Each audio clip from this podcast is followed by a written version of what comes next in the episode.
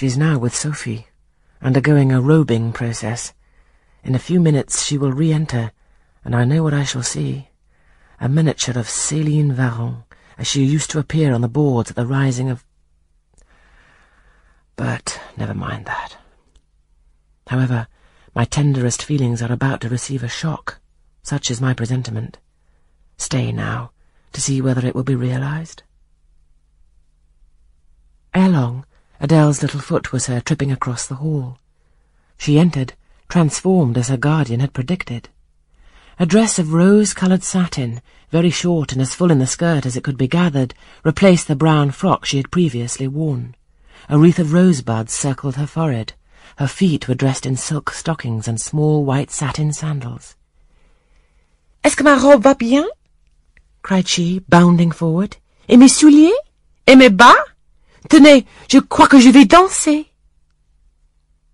And spreading out her dress, she chassed across the room, till having reached Mr. Rochester, she wheeled lightly round before him on tiptoe, then dropped on one knee at his feet, exclaiming, Monsieur, je vous remercie mille fois de votre bonté.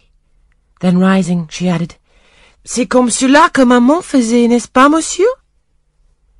Precisely, was the answer. And comme cela, she charmed my English gold out of my British breeches pocket. I have been green too, Miss Eyre. Ay, grass green.